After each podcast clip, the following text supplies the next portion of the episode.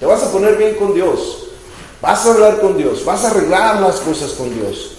Vas a hacer las cosas, como Dios quiere que las hagas. Y después de que hagas todo esto, entonces sí, determinarás a sí mismo una cosa y te será firme. ¿Qué tuvo que hacer primero Job para que esto fuera necesario, verdad? Pues primero ponerse bien con Dios. Sus amigos pensaban que estaba mal con Dios, sabemos la historia sabemos el contexto, no era así, ¿verdad? Pero es un punto importante y es un buen consejo, a pesar de que no está aplicado a la vida de Job, a pesar de que no lo puede aplicar enteramente, ¿verdad? Porque él no está mal con Dios, pero es un buen consejo. Está bien con Dios, ponte cuentas con Dios y entonces determinarás a sí mismo una cosa y te será firme, ¿verdad? Determinar y ser firmes son dos cosas que necesitamos en la vida cristiana, determinar y ser firmes. Podemos determinar cosas, pero no ser firmes en darle seguimiento. Podemos ser firmes, pero no tomar decisiones y determinarnos a hacerlas. ¿Verdad? Es una con otra. Son dos cosas que van muy de la mano en la vida cristiana. Es un camino diario, ¿verdad?, que tenemos que estar tomando. Enfrentamos retos, enfrentamos pruebas, problemas, decisiones, todos los días. ¿verdad? Todos los días usted va a su trabajo y enfrenta decisiones, enfrenta problemas, enfrenta situaciones, que si el compañero acá ya no quiere trabajar, que si el jefe le, le puso ahí un cargamento de más y lo estaba probando. Todos eh, enfrentamos esas situaciones, ¿verdad? Pero necesitamos determinación. ¿O no necesita usted determinación en las mañanas que está sonando la alarma y no se quiere despertar? Porque déjeme le digo que yo sí, yo sí ocupo determinación. Aunque le pongo ahí 15 minutos más, ya como que la determinación varió, ¿verdad? 15 minutos más, pero otros 15. Ya cuando es la media digo, sí, no, ya ahora sí, estoy determinado a levantarme, cambiarme e irme al trabajo. Necesitamos determinación en nuestro día a día, en las cosas que hacemos, pero más necesitamos determinación para servir a Dios, para hacer las cosas que Dios quiere que hagamos. Una de las cosas, ¿verdad?, que el versículo aquí prácticamente nos está dando los pasos es de eso, de la determinación. Y primeramente empieza con determinación. ¿Qué es determinación? Determinación es tomar decisión a hacer lo que se expresa o lo que se dice. ¿Verdad? Si yo digo, voy mañana a lavar el carro, ¿qué voy a hacer mañana? Lavar el carro.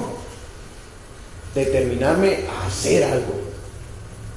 Voy mañana a hacer esto, voy a hacer ahorita mismo, voy a hacer esto. Y hacerlo determinar algo, establecer algo. Eso es según la definición, ¿verdad? Según definiciones bíblicas, es acordar, es pactar, es fidelidad y decisión. Acordar algo, pactar algo, fidelidad y decisión. Dos cosas que van de la mano. Si tienes decisión, vas a tener que tener fidelidad para cumplir esa decisión. Día con día, día con día. Esforzarte para cumplir esa decisión que has tomado, ¿verdad? Determinación, se requiere para acordar algo. Y la conocemos, no es que no la conozcamos, no la conozcamos, ¿verdad? Porque si su jefe le dice, oye, ¿sabes qué? El sábado, aquí te quiero el día completo. Determinamos que el sábado no vamos a hacer una carnita asada, no vamos a ir al centro a pasear, no vamos a ir a ningún otro lado. ¿A dónde vamos a ir? A trabajar. ¿Por qué? porque el jefe dijo el sábado te quiero aquí día completo. Y determinamos que el sábado no vamos a hacer ninguna otra cosa más que ir a trabajar. Conocemos la determinación. Sabemos lo que es determinación. Conocemos que si yo quiero algo, si yo necesito un refri nuevo, tengo que trabajar más fuerte para tener más dinero para comprar un refri nuevo. ¿Sí o no? Sí. Conocemos lo que es determinación. Queremos algo, lo conseguimos. Trabajamos fuerte para obtener lo que determinamos que necesitamos o que queremos. Trabajamos fuerte para eso. Y hacemos acuerdos con nosotros mismos.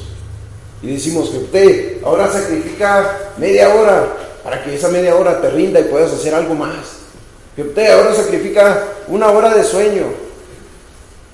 Cuando vivía aquí en Anáhuac, me metía a clases de, jiu-jitsu.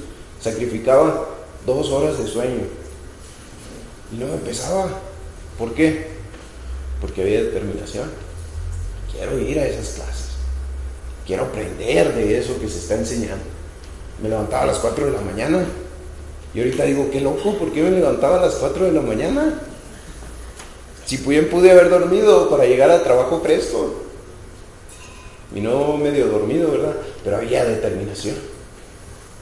Quería alcanzar una meta, un propósito, lograr algo. Y conocemos ese punto, conocemos la determinación acordamos, pactamos con nosotros mismos, somos fieles y tomamos decisión en tomar cada uno de esos pasos. Cuando terminamos esos pasos y llegamos a la meta que decimos, ah, valió la pena. Hermano Beto, cuando usted empezó a trabajar, dijo, me voy a poner la meta de tener una casa. Y ahí está la casa. ¿Valió la pena? Valió la pena. Voy a tener un nuevo carro y me voy a determinar a tener un nuevo carro y me voy a determinar a hacerlo y a conseguirlo. Y ahora quien tiene nuevo carro, ¿valió la pena? Valió la pena. Y muchas cosas acordamos y pactamos y somos fieles en cumplirlas y tomamos decisión para cumplirlas. Pero familias determinadas y personas determinadas requiere la iglesia. No el patrón allá afuera, no cualquier persona allá afuera, la iglesia requiere.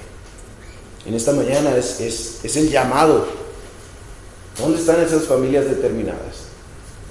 ¿Dónde están esos padres de familia determinados? ¿Dónde están esas esposas de familia determinadas? ¿Dónde están esos hijos determinados? Familias determinadas. Tomamos decisión para muchas cosas, pactamos, nos acordamos, tomamos fidelidad. ¿Y por qué en la iglesia no lo hacemos?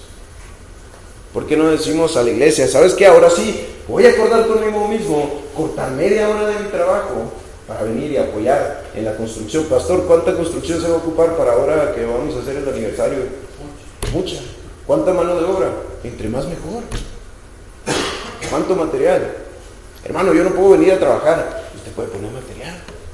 Hermano, yo no puedo poner material. Usted puede hacer los, las comidas, los desayunos, lo que vayan a estar aquí trabajando. Usted lo puede poner.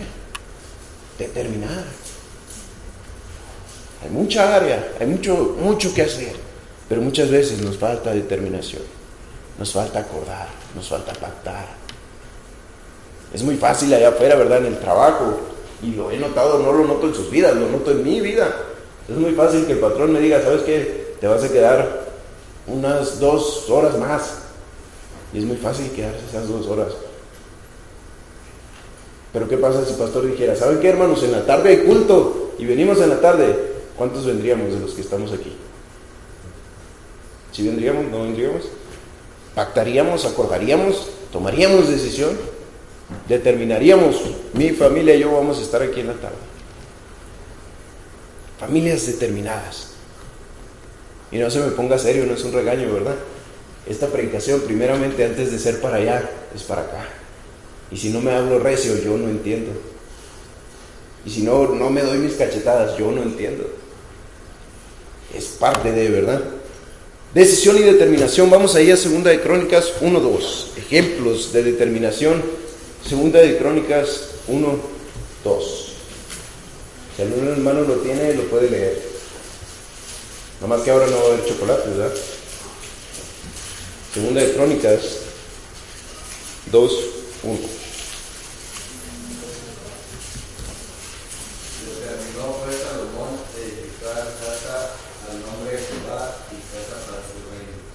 ¿Qué dice la primera palabra? Determinó, determinó, tomó decisión, tomó acuerdos consigo mismo, pactó consigo mismo, fue fiel y tomó esa decisión de construir casa para Jehová. ¿Qué iba a hacer él para construir una casa? ¿Qué se requiere? Pues se requiere dinero, se requiere material, se requiere esfuerzo, se requiere mano de obra, se requiere seguir poniendo dinero y todos los días seguir invirtiendo más dinero, porque los materiales siguen subiendo y todo sigue estando caro. Se requiere esfuerzo, se requiere determinación. Pero Salomón estaba firme y estaba fijo y él dijo, voy a hacerlo, voy a hacerlo. David dijo lo mismo, pero Dios le dijo, hey, tú, eso no te toca a ti. Tú has derramado mucha sangre. Eso le va a tocar a tu hijo. Pero David también determinó una cosa. ¿Y qué fue? Voy a conseguir las cosas que mi hijo va a necesitar para construir la casa de Dios. Y consiguió cosas. David también tomó decisión. Salomón determinó y se puso firme y dijo, yo lo voy a hacer, voy a construir casa para Jehová y casa para su reino. Lo voy a hacer. No nada más se van a quedar en un plan en el que voy a construir una casa. Ah, sí, ok. Voy a hacer los planos. Mañana los hago. No se quedó en un sueño a medias. Un día el hermano Gerardo pensó y dijo, me voy a casar con esa señorita. Y ese plano se quedó a medias. Y nos damos cuenta, ¿verdad? Le echó ganas. Le puso interés. Invirtió. Ahora dice, chingo, porque invertí tanto? Pero invirtió. Tiempo, dinero y esfuerzo. Y el tiempo es algo que no se recupera. Y decidió invertir tiempo. Y mira los frutos. Ya está gordito. ya está contento, ya está feliz. Valió la pena, valió la pena, mi hermano Gerardo. Valió la pena. Y sigue valiendo la pena. Y va a seguir valiendo la pena. Y van a pasar 20 años, 30 años, 40 años. Y va a seguir valiendo la pena. A lo que le invertimos, a lo que tomamos decisión y nos determinamos a hacer, vale la pena hacerlo. Vale la pena tomar el paso para esforzarnos y hacer esas cosas. Salomón dijo, hey, voy a hacer la casa de Dios. Quizá pasaron los años, ¿verdad? Y ya no se usó, y ya la abandonaron, o la derrumbaron, o pasaron muchas cosas. Pero Salomón no dijo, ¿para qué la voy a construir si después la van a derrumbar? Si después va a pasar esto, si después van a construir otra, y los que vieron la que yo construí van a decir, uh, pa' casita que construyeron. Él dijo, lo voy a hacer. Lo voy a hacer. Y no importa si la derrumban, y no importa si no le gusta al pueblo, no importa si no la usa, no importa, yo lo voy a hacer. A mí no me importan los demás. No me importa si aquel lo hace, si el vecino lo hace, si mi papá lo hace, si mi mamá lo hace, si yo lo voy a hacer. Lo determinó. Y fue fiel en hacerlo, ¿verdad? No se detuvo. Pero déjeme le digo que si él no hubiera sido determinado, no existiría Segunda de Crónicas 5.1. Vamos ahí. Segunda de Crónicas 5.1. Acabada toda la obra que hizo Salomón para la casa de Jehová, metió Salomón las cosas que David su padre había dedicado y puso la plata, el oro y todos los utensilios y en el tesoro de la casa de Dios. Acabada toda la obra que hizo Salomón. Si él no hubiera puesto determinación en lo que hizo, nunca hubiéramos llegado a ese versículo. Acabada la obra. Se fijan que no se pasó del, del 2.1, donde determinó. No fue en el 2.2 que dice, ya se acabó. No pasó tiempo, pasó esfuerzo, pasó dedicación. Y hasta el 5 podemos ver que dice, y acabada la obra. Acabada la obra. Pero muchas veces en nuestras vidas, solo llegamos a determinó y nunca llegamos a acabar la obra. Porque nos quedamos en el proceso de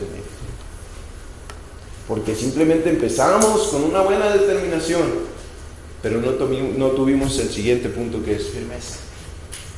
Empezamos determinando, sí, lo voy a hacer, voy a hacer esto y esto y esto y trazamos un plan y hacemos todo para, para que todo esté bien pero no tenemos firmeza a la hora de hacerlo. Vamos a ir a, Job, Job 22, 28, que era el segundo punto que nos decía ayer.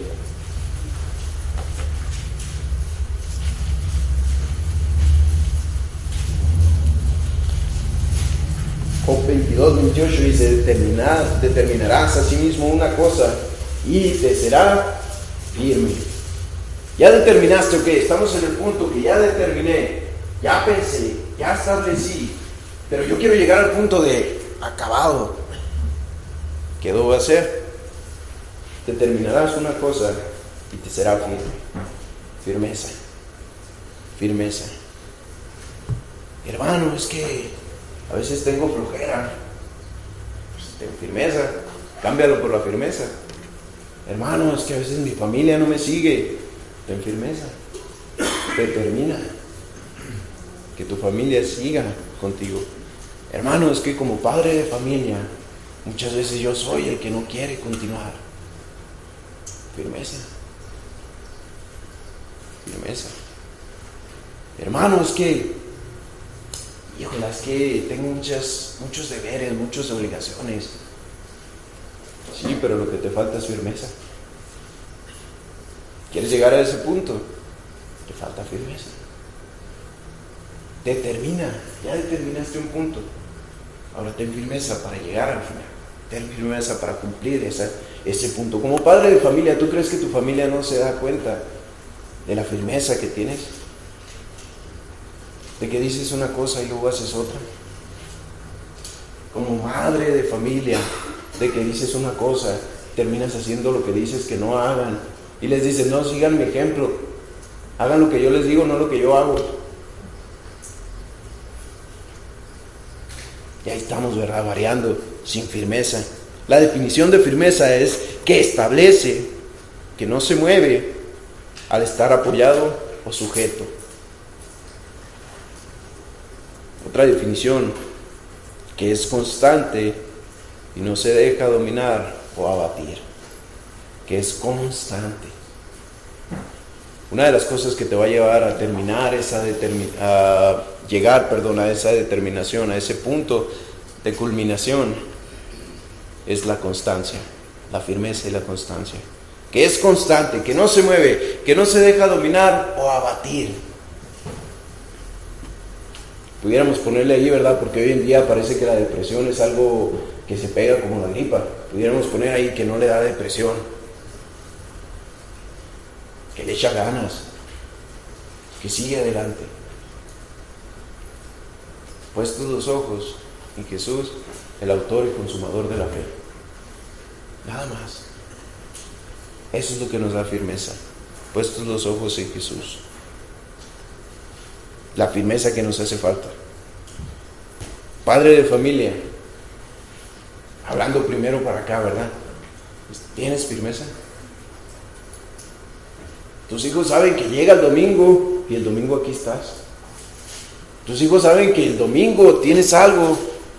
O llegan tus familias, o llegan tus amigos, o llegan compañeros de trabajo y te dicen, eh, vamos el domingo para allá, para acá, para este lado, para el otro. Y tus hijos saben, mi papá va a responder que no. O tus hijos dicen, no, quién sabe. Déjame, voy avisando a la iglesia que no voy a ir porque no sé qué va a contestar mi papá. Firmeza, firmeza. En tu casa, ¿te conocen? ¿Saben qué tan firme eres?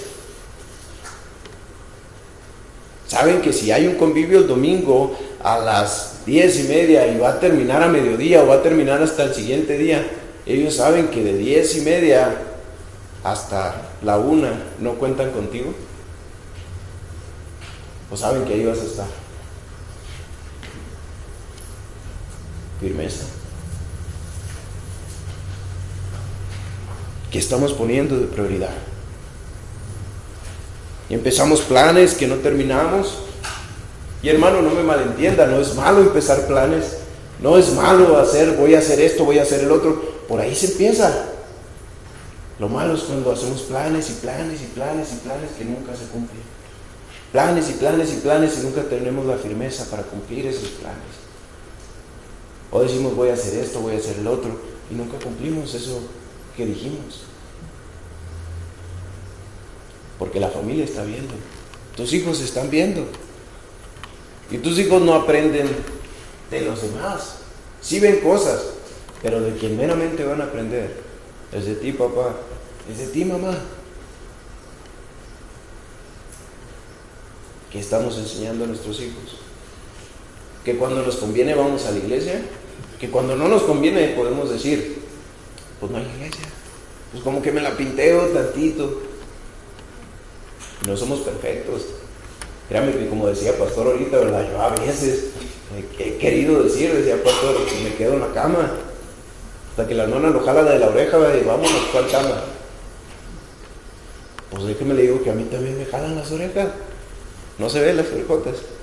De repente, vámonos a la iglesia. Plaqueamos, ¿verdad? A veces queremos quedarnos. en la comodidad. Pero hay que recordar que la familia está viendo, que nuestros hijos están viendo. ¿Dónde está nuestra determinación? ¿Dónde está nuestra firmeza? Vamos a ver ahí Daniel, Daniel 3.10. Daniel 3.10. Claro ejemplo de firmeza. Daniel 3.10. Vamos a leer parte de la historia, no toda la historia, ¿verdad? Porque pues ya deberíamos conocerla, ¿verdad? Daniel 3.10. Dice Daniel 3, 10, ¿verdad? Se está hablando acerca de la estatua que construyó Nabucodonosor y dice, tú, oh rey, has dado una ley que todo hombre al oír son, el son de la bocina, de la flauta, del tamboril, del arpa, del salterio, de la zampoña y de todo instrumento de música se postre y adore la estatua de oro. Y el que no se postre y adore sea echado dentro de un horno de fuego ardiente. Y hay unos varones judíos, los cuales pusiste sobre los negocios de la provincia de Babilonia, Sadrach, Mesach y Abednego, estos varones, oh rey, no te han respetado, no adoran tus dioses, ni adoran la estatua de oro, de oro que has levantado. Sabemos el resto de la historia, ¿verdad? A estos hombres se les dice, hey, vamos a adorar una estatua. Y el que no adore va a ser lanzado al horno de fuego. Estos hombres tenían posición. ¿Qué dice ahí que eran?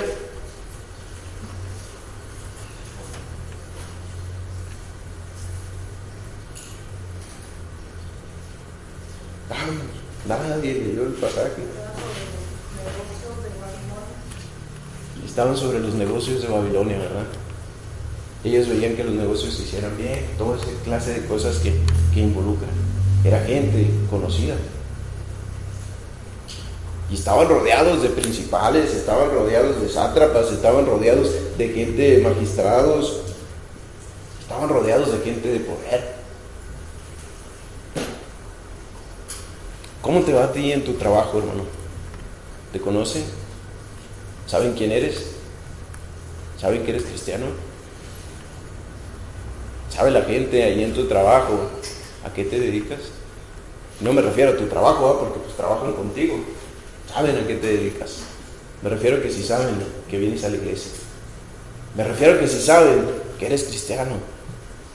Me refiero a que si saben que tú no antepones cualquier cosa a estar aquí en la casa de Dios.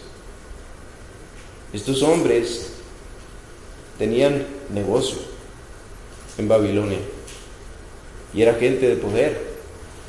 Bien pudieron decir, oye, yo estoy viviendo bien, yo estoy viviendo a gusto, yo tengo una buena casa, yo tengo dinero, yo tengo posición. No voy a arriesgarlo. Nada más por doblar mi rodillita voy a arriesgar todo eso nada más por arrodillarme. Mejor me arrodillo y mantengo mi posición. Fácil. ¿Qué les hubiera costado arrodillarse? Nada. Ya si tenían artritis, pues ese ya es otro rollo, ¿verdad? Pero nada les hubiera costado. Nada. Doblar una rodillita y, decir, oh, sí, rey, tu estatua es magnífica y no hay Dios sobre, sobre tu Dios y sobre los dioses que tú adoras. Pero aquí los mismos lo están acusando, los mismos compañeros, y están diciendo, hey, aquellos que tú pusiste en los negocios sobre Babilonia, no están adorando. Cuidado, hermano. Cuidado. Porque curiosamente los que pensamos que nos van a apoyar son los que nos echan de cabeza. Y aquí, ¿verdad? Conocemos la historia después. Después el rey va y nos trae. Y vienen estos jóvenes se paran delante del rey. Se paran delante del rey y le dicen, oye, ¿sabes qué, rey? No vamos a hacer lo que tú quieres. Mira, vamos a seguir leyendo ahí en el 20, 20 23. Y estos tres varones, Sadrach, Mesach y Abednego, no, perdón, ya me fui muy abajo. Ok, el 17. Aquí nuestro Dios, a quien servimos, puede librarnos del horno de fuego ardiendo, y de tu mano, oh rey, nos librará. Y si no sepas, oh rey, que no serviremos a tus dioses, ni tampoco adoraremos a la estatua que has levantado. ¿Sabe cómo se llama eso? No solo es determinación, es firmeza. Llegan ante el rey, rey, el rey les contesta, ver, ¿por qué no lo están haciendo? Es un edicto, se tiene que hacer. Y estos muchachos, ¿verdad? Le contestan, hey, pues no, no lo vamos a hacer, rey. Y también quiero que sepas, rey, que el Dios a quien nosotros servimos puede librarnos no solo del horno ardiendo, pero de tu mano también. Puede librarnos. Mira, todavía le añaden más fe a su fe. Y dicen, y si no, si no nos libra, Dios sigue siendo Dios. Dios sigue siendo Dios. Rey, ¿sabes qué? Lo vamos a adorar. Si quieres quitarnos los puestos, dejarnos en la calle, pues lo siento, va a tener que ser así. A lo mejor vamos a tener que mendigar comida, lo que involucra todo eso. A lo mejor vamos a acabar en la cárcel. O simplemente nos vamos a chicharrar en ese horno y ahí vamos a quedar. Pero ¿sabes qué, rey? Dios sigue siendo Dios. Y es nuestro Dios. Y no lo vamos a hacer por eso. Tú haz lo que tengas que hacer. Calienta ese horno. Átanos y échanos ahí. No pasa nada. Dios sigue siendo Dios. Eso es firmeza. Eso es firmeza. Eso es pararse firme y decir, hey, no me importa que el mundo se esté yendo a la perdición. No me importa que el mundo crea que podemos aceptar lo que sea. No me importa que el mundo diga que en la escuela pueden meter cualquier ideología y cualquier cosa a la mente de nuestros hijos y llenarles de mugrero la mente. No me importa. Yo no quiero eso para mis hijos. Yo no quiero eso para mi familia. Pues mundo, haz lo que quieras. Yo voy a seguir a Dios. Eso es determinación, eso es firmeza. Esa es una familia determinada y una familia con firmeza que va a seguir adelante. Que aunque su familia diga, oye, ¿por qué? Ay, ahora eres el hermanito aleluya. Híjole, es que ahora eres muy santo, muy santo. ¿Qué pasa si faltan los domingos? Me hacían esa pregunta a mis compañeros, ¿verdad? Porque estamos planeando un viaje. Y les dije, yo me regreso el domingo temprano porque tengo que estar en la iglesia. ¡Ay! ¿Y qué pasa si faltas a la iglesia? Le digo, no pasa nada, pero estaría negando a mi Dios y estaría fallándole a mi Dios. Simple y sencillamente. Simple y sencillamente. ¿Qué pasa si no vas a la iglesia? Uy, se te quitan los santos. No. Pero yo creo que sería en mi persona un miserable con aquel que dio todo por mí. Aquel que no dijo, uy, yo tengo, yo tengo riquezas, yo soy Dios. ¿Por qué voy a ir a morir por esas personas? Él lo dio todo. Dio a su hijo unigénito, su único hijo, para que todo aquel que en él crea no se pierda, más tenga vida eterna. Y yo no poder sacrificar un domingo, y yo no poder sacrificar un miércoles, yo no poder sacrificar de mi tiempo para poder ir a la iglesia, sería yo miserable. Estos hombres dijeron, hey, Dios es primero. Dios es primero. Lo que tú pienses, rey, nos da igual. Dios es Dios. Y Dios no deja a sus siervos solos. Después vemos que Dios los cuidó en ese horno de fuego. La gente que los echó y los ató era gente, dice la Biblia que era gente vigorosa, gente fuerte. Y esos que los echaron al horno de fuego se murieron. El calor del horno los mató. Y estos hombres allá adentro no murieron. Porque tenían un Dios que los cuidó. Porque tenían un Dios que es fuerte es poderoso. Y porque pusieron primero a Dios antes que sus necesidades. Dijeron, Dios es primero. Y déjame te digo que cuando pones a Dios primero, Dios nunca te va a dejar. Nunca te va a dejar, nunca te va a fallar. Uy, hermano, es que la otra vez vine a la iglesia Y luego ya después me faltaba despensa. Pues sí, viniste y te dormiste. Viniste cinco minutos y luego te fuiste a tu casa. Pues no, no funciona así. No solo es aquí en la iglesia. En tu casa, lees tu Biblia. En tu casa, como padre de familia, agarras tu Biblia y le dices a tus hijos, hijos, siéntense, vamos a aprender de la palabra de Dios. Vamos a aprender cómo Dios libró a su pueblo. Vamos a aprender cómo Dios puede librarnos a nosotros. Vamos a aprender cómo Dios sigue haciendo maravillas, a pesar de que Él ya no nos habla directamente. Vamos a aprender. Como padre de familia, ¿lo estás haciendo? ¿Lo estamos haciendo? Como madre te estás preocupando por educar a tus hijos y decirle, hijo, lo que te enseñe allá, en el mundo no vale nada comparado con lo que puedes aprender en la palabra de Dios. Hijo, en el mundo no están enseñando correctamente, pero mira, la Biblia nos enseña esto y esto y esto y esto. ¿Qué estamos haciendo? Pero es más fácil decir, para vergüenza de mía y de cualquiera, decir, hijo, aquí está el celular. Póngase a ver a, YouTube, póngase a ver a todos los que salen en YouTube. Gente grosera, gente con ideología de género muy cambiada, gente que ya no sabe si son hombres, si son mujeres, gente que cree cada barbaridad.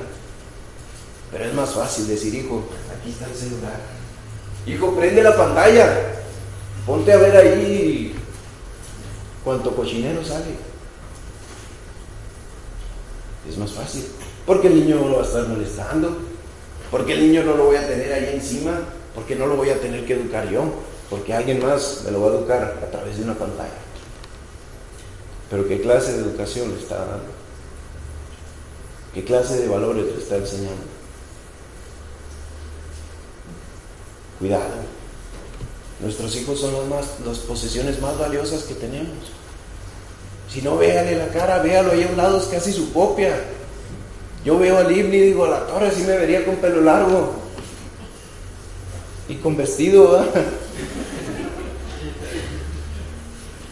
qué le estoy enseñando? Me preocupa. Debería preocuparnos porque el mundo cada vez se está hundiendo más y más y más. Están enseñando cada vez más y más y más mugrero. Y nosotros, dormidos. Y nosotros enviando a unos hijos desprotegidos al mundo, sin las armas necesarias que se requieren. Dormidos porque mañana tengo que ir al trabajo, porque mañana tengo que hacer esto, porque mañana tengo que invertir en comprar otras cosas para mis hijos, para que se entretengan. Pero ellos no ocupan esas cosas, ellos te ocupan a ti, papá. Ellos te ocupan a ti, mamá. Y ahí estamos desgastando el tiempo. Y ahí estamos sin esa firmeza de decir, hey, voy a usar mi, usar mi tiempo para mi familia, para enseñarles de la Biblia. Pero muchas veces no lo hacemos porque tristemente ni, nosotros sabemos de la Biblia. Tristemente no lo hago porque yo, que Romero, no agarro mi Biblia y me pongo a leer. Por eso no lo hago. Porque no vaya a ser que el niño que tiene muchas dudas me haga una pregunta que yo no sepa responder. Pues le tengo una tarea, empiece a estudiar su Biblia. Empiece a agarrar su Biblia y a preguntar. Déjeme le digo que no está solo, papá, mamá, no están solos. Tienen un pastor que estudió, que se preparó, que por eso está aquí. Así como usted estudió una carrera, así como usted estudió algo y se preparó y ahora está ejerciendo, pastor estudió y se preparó y ahora está ejerciendo. No está solo. ¿No sabes algo? Pregúntale a pastor. Ya lo comprometí, ni modo. Pero pregúntele. Pastor, no conozco de esto. Dígame, ¿qué puedo hacer? Pastor, mi hijo es rebelde. Dígame, ¿qué puedo hacer? Pero ¿sabe por qué no le preguntamos? Porque el pastor va a decir, la vara para la espalda del necio. Y ay, ay, ahí es donde decimos, ay, es que mi hijo no es un necio, es un amor de persona. Le faltan las alitas y la aureola. Por eso no lo hacemos. Porque si hiciéramos lo que nos toca hacer, no estaríamos en la posición en la que estamos. Pregunte al pastor, venga con su pastor, tenga la confianza de ir con su pastor y decirle, pastor, no sé qué está pasando, me estoy guiando a mi familia, estoy fallando, estoy fracasando. No creo que el pastor le vaya a decir, no hombre, hermano, meta más horas de trabajo. No, le va a decir, hey, aquí está la palabra de Dios, la que nos guía, la que nos enseña. Firmeza. Muchas veces no queremos tomar esas decisiones que se requiere. No digo que sea fácil, es difícil. Todos nos cansamos, todos tenemos obligaciones. Y no podemos decir, ya dejo de ir al trabajo. No, tenemos que hacerlo. Es difícil, pero no es imposible. Es posible. Podemos dejar el celular de lado y usar ese tiempo para invertirlo en nuestra familia. Familias determinadas. Que tú determines en tu mente y tengas la firmeza de decir, yo voy a educar a unos siervos de Dios. ¿Por qué no? Yo quiero que mi hijo sea misionero. Yo quiero que mi hijo enseñe clases. Yo quiero que mi hijo sepa más de la Biblia de lo que yo pude haber sabido. Yo quiero que mi hijo nunca se aleje del camino de Dios. Pero mejor andamos viendo otras metas, otras cosas. Lo voy a inscribir ahora en natación, lo voy a inscribir ahora en, polo, lo voy a inscribir ahora en, jiu-jitsu, lo voy a inscribir ahora en esto, en el otro. ¿Y por qué no lo inscribes a clases de la Biblia? Donde el director seas tú, y donde la maestra regañó, regañona sea tu esposa. ¿Qué tiene? A esos cursos no los metemos, ¿verdad? Firmeza, es necesario. El mundo va tomando paso a paso nuestras familias. Y nos hace falta firmeza. Pero en lugar de eso estamos, como dice Santiago, ¿verdad? Que somos niños pudiendo ser maestros. Estamos descansando. Tercer punto, vamos a ir a Job, ¿verdad? Job 22. Job 22, 28.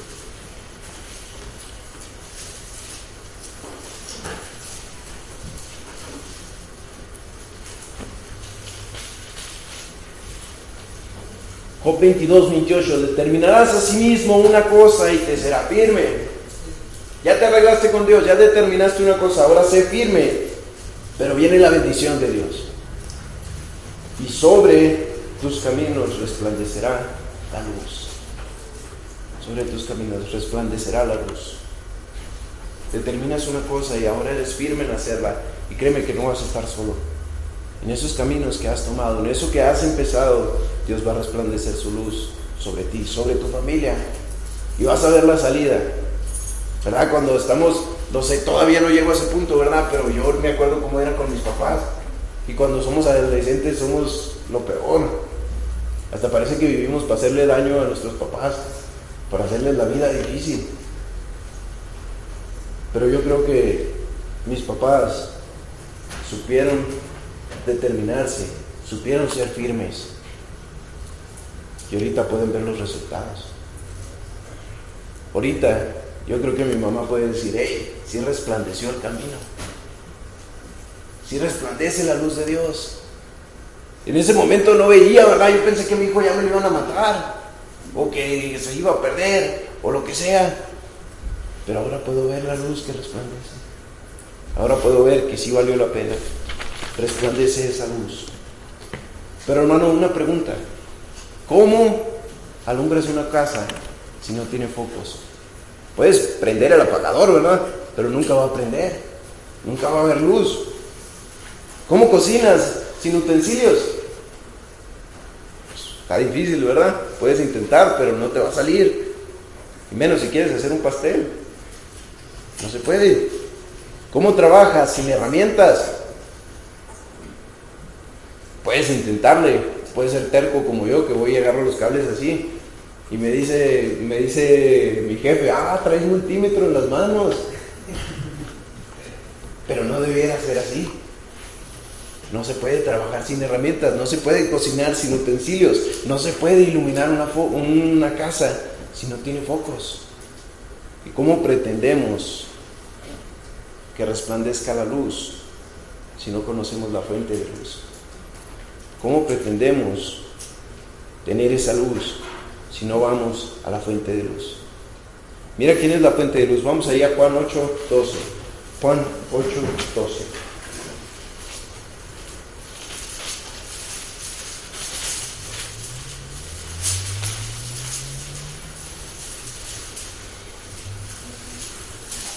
Dice Juan 8:12, otra vez Jesús les habló diciendo, yo soy la luz del mundo, el que me sigue no andará en tinieblas, sino que tendrá la luz de la vida. Yo soy la luz del mundo. Y no solamente es la luz del mundo en establecer que Él vino y les dio luz al salvarlos, sino que también es la luz que cada día guía nuestro camino. Cada día nos va diciendo, hey, por allá no agarres, mira, mira, ilumina. Ahí está el camino. Allá vamos, hacia allá vamos. Necesitamos tomarnos de esa fuente de luz. ¿Y dónde está esa fuente de luz? Aquí está. Hermanos, que yo en las mañanas salgo temprano al, trabajo y no puedo leer la palabra de Dios con mi familia. Yo lo entiendo, yo también. Pero en la tarde que llega, ¿qué hace?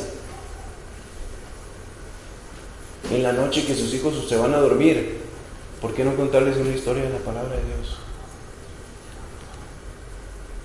Y que sepan quién es Jonás. Y sepan que si van al mar se les va a traer un pecesote así. ¿Eh? ¿Por qué no contarles historias de la palabra de Dios? Hermanos, que yo no tengo el tiempo. No, sí tenemos el tiempo. ¿Cómo podemos darnos cuenta?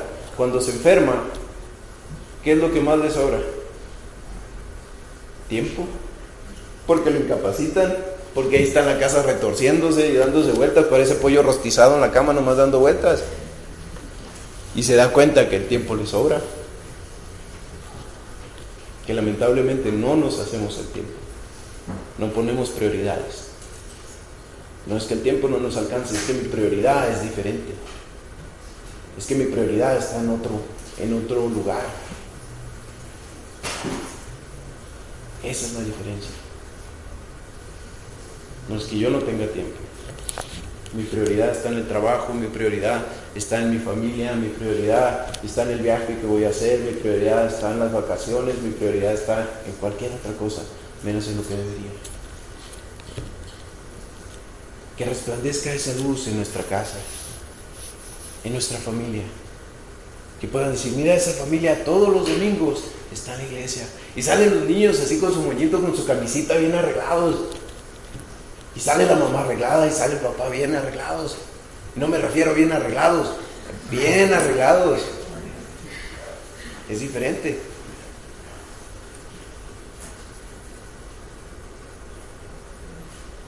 Que la gente vea que esa luz resplandece en su casa.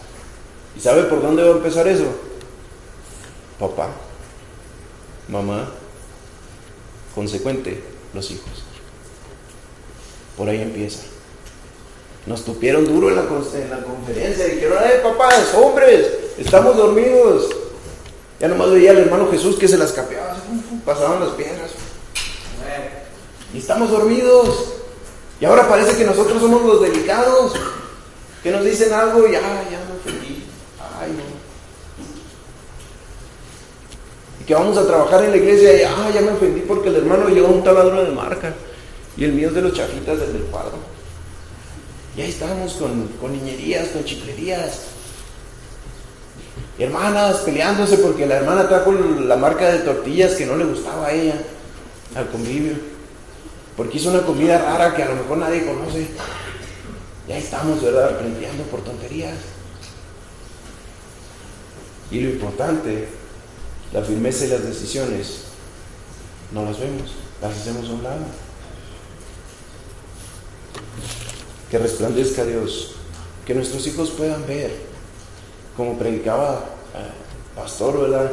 Como Matusalén vio ese ejemplo de su padre, que su padre caminó con Dios y Dios se lo llevó.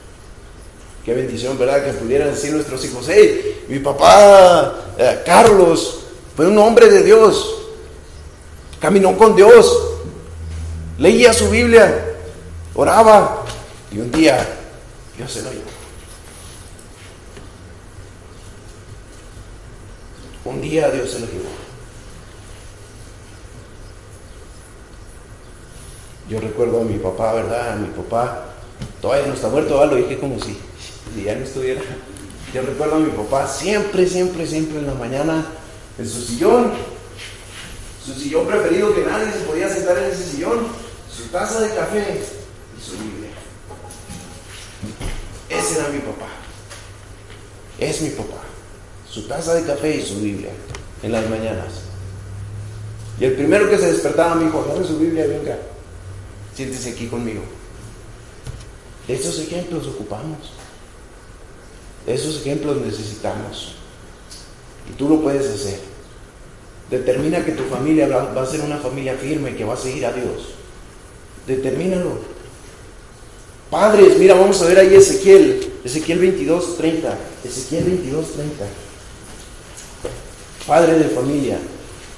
Ezequiel 22, 30. Esto es para ti, padre de familia. Mira Ezequiel 22, 30. Y busqué entre ellos hombre que hiciese vallado y que se pusiese en la brecha delante de mí a favor de la tierra para que yo no la destruyese y no lo hallé. Busqué hombre que hiciera vallado, hombre que diga, eh, yo voy a tomar ese vallado. ¿Sabe lo que es tomar ese vallado? Que lo vayan estirando unos animales y usted vaya luchando contra las piedras que salen en el campo, contra las dificultades, amarrarse bien, afianzarse bien, y que eso vaya haciendo una brecha, eso es tomar el vallado. Que la piedra no pueda más que usted y que se mueva esa piedra y se vaya haciendo la brecha, la brecha, la brecha. Busqué hombre que hiciera eso. Busqué hombre fuerte. Busqué hombre con decisión. Busqué hombre determinado. Busqué hombre firme. Y termina muy tristemente, ¿verdad? No lo hallé. No lo hallé. Y eso fue entonces. Pero hoy, como antes, se sigue diciendo, eh, busqué hombre firme, busqué hombre que hiciera vallado, busqué hombre que se parara por su familia, que se parara por el mundo y dijera, eh, yo voy a repartir la palabra de Dios, que se parara por su familia y decir, yo voy a luchar por mi familia, que el mundo no les afecte, que el mundo no les cambie su idea, que el mundo no los trastorne. Y Dios puede decir, ah, sí hallé, ahí está el hermano Beto que no se baja, que todos los días le echa ganas que todos los días de su Biblia, que se encarga de sus nietos, de sus hijos, y va guiando a esos nietos. Ahí está el hermano Lugo que va guiando a esos nietos. Y aunque Lini de repente le da sus patadas, ¿verdad? Lo sigue guiando. Ya está hermano Carlos que sigue guiando a los tremendos. Dios puede decir, sí lo hallé, sí lo hallé. Y está la preciosa semilla en Anáhuac. Ahí están esos hombres.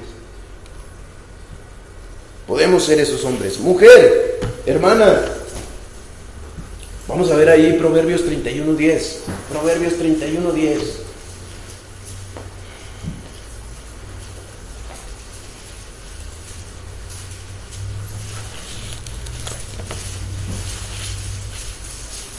Proverbios 31.10 hace una pregunta similar. Dice, mujer virtuosa, ¿quién la hallará? Mujer virtuosa, sabemos todo lo que implica una mujer virtuosa. ¿Quién la hallará? ¿Dónde está? Padre de familia, si Dios te está diciendo, ¿dónde estás? Y te puede encontrar. Pues mujer de familia, madre, Dios está diciendo, ¿dónde estás? También te puede hallar. Esas hermanas que dan todo por sus hijos. Esas hermanas que enseñan a sus hijos. Porque déjame te digo que papá le puede enseñar mucho, pero no es lo mismo que lo que le puede enseñar mamá que está 100% con él, con esos niños, que invierte toda su vida para esos niños, que da su tiempo, su esfuerzo y hasta su dinero para esos niños. ¿Por qué no invertir en su conocimiento de la Biblia? ¿Por qué no invertir en sus almas? En un futuro que les va a dejar algo mejor, una familia determinada. Hijos, hijos valientes, esforzados, vamos allá Primera de Crónicas, Primera de Crónicas 12, 25. Primera de Crónicas 12, 25.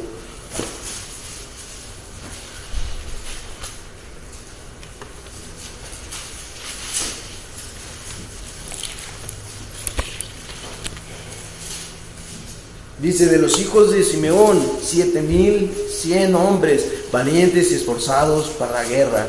Eran conocidos los hijos de Simeón y dice, hey, eran hombres valientes y esforzados. Hijos, ¿dónde están quedando esos hijos valientes y esforzados? ¿Dónde están quedando esos hijos? Hey, se, se levanta algo para hacer en la iglesia, yo voy. Se necesita que vayamos a hacer trabajos. Ayer me sorprendí de los jóvenes, ¿verdad? Los invitamos a la casa a limpiar ahí el, el, patio de la casa y la casa para poder cambiarnos para allá. Y ahí estaban los jóvenes echándole ganas. Y parece que Dios dijo, hey, ahí están los, los hijos esforzados y valientes. Ahí están. Sí hay. Sí los encontramos. Pero muchas veces, ¿sabes por qué no hay? Porque falta un papá y una mamá esforzado y valiente. Muchas veces por eso no hay hijos esforzados y valientes. Porque empezaron bien y por nuestro ejemplo terminaron mal. El ejemplo de Simeón en sus hijos fue de esforzarse y ser valientes y eran conocidos como hombres valientes y esforzados. Josué, Josué dijo, hey, yo y mi casa. No dijo, no, si mi casa quiere, si mis hijos cuando les nazca el amor de ir por la iglesia, entonces sí, yo y mi casa vamos a servir. No, dijo, hey, yo y mi casa. Determinó, fue firme, yo y mi casa. No estoy esperando a que yo y mi primo, yo y mi cuñado, yo y mi sobrino, yo y... No, yo y mi casa.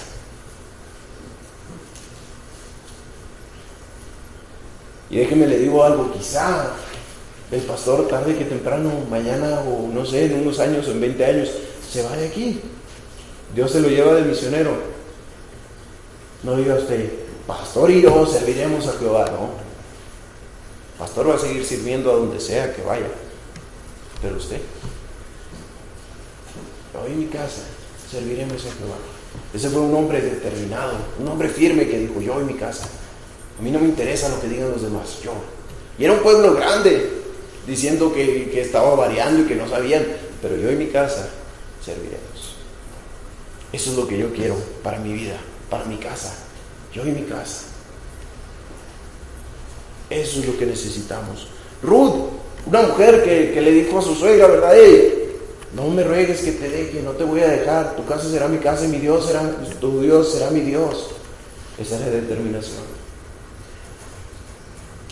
pero también era determinación de una suegra que tuvo el valor para seguir a Dios. Si no, ¿de dónde aprendió Ruth? De su suegra. Cuidado, suegras.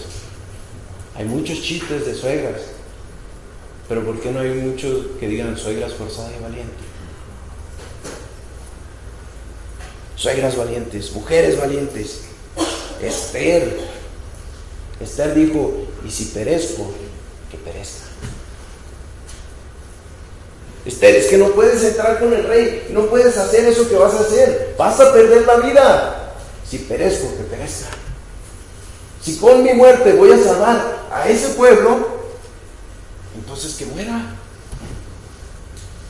Pero yo voy a hacer lo que tengo que hacer. Vemos el ejemplo de estos jóvenes. Haz lo que tengas que hacer, rey. Pero nosotros no vamos a adorar.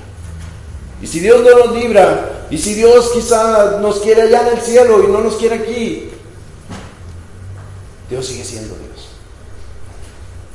¿Dónde están? ¿Dónde están esos hombres? Dios sigue buscando. Dios sigue buscando familias determinadas. Familias que hagan la diferencia. Familias que se paren firmes. Yo quiero ser una. Yo no sé su vida, yo no sé usted, pero yo quiero ser una de esas familias. ¿Dónde está? Dios sigue llamando, Dios sigue hablando. Y yo quiero decir, aunque no se sabe un mundo, saben los demás, Dios sigue siendo Dios. Y es que me van a correr el trabajo, Dios sigue siendo Dios. Y es que mi familia ya no me va a querer, Dios sigue siendo Dios. Cualquier excusa que podamos poner, Dios sigue siendo Dios familias determinadas. Vamos a orar.